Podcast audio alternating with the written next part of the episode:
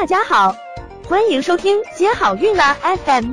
如果你正在准备孕育宝宝，却不知道怎么科学备孕，或者正和试管婴儿打交道，都可以来听听我们的好运大咖说。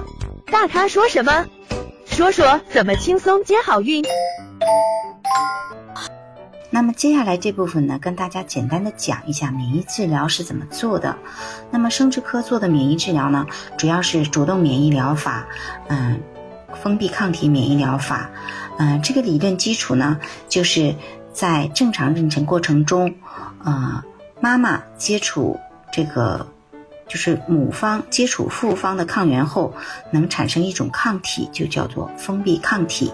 它呢能和胎盘细胞的表面抗原结合，从而呢阻断母方细胞毒性 T 细胞或者是自然杀伤细胞对胚胎发动的免疫攻击，发挥保护胎儿、维持妊娠的作用。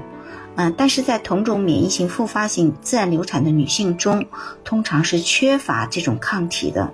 那这个呢，是这种治疗的一个理论基础。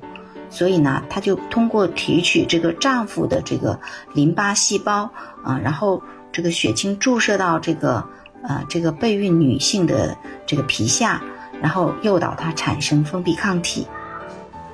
由于呢，这个效果不是非常明显。嗯，加上操作中间呢也有很大交叉感染的可能性。嗯，在二零零二年，FDA 在美国叫停了针对习惯性流产的免疫治疗，所以呢，美国是没有在做这项免疫治疗的。那美国和英国，嗯等欧洲国家的官方态度是禁止这个方法的。嗯，但是俄国和日本，嗯没有禁用。嗯，日本。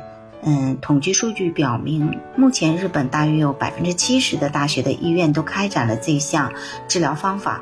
嗯，但这个是前几年的数据。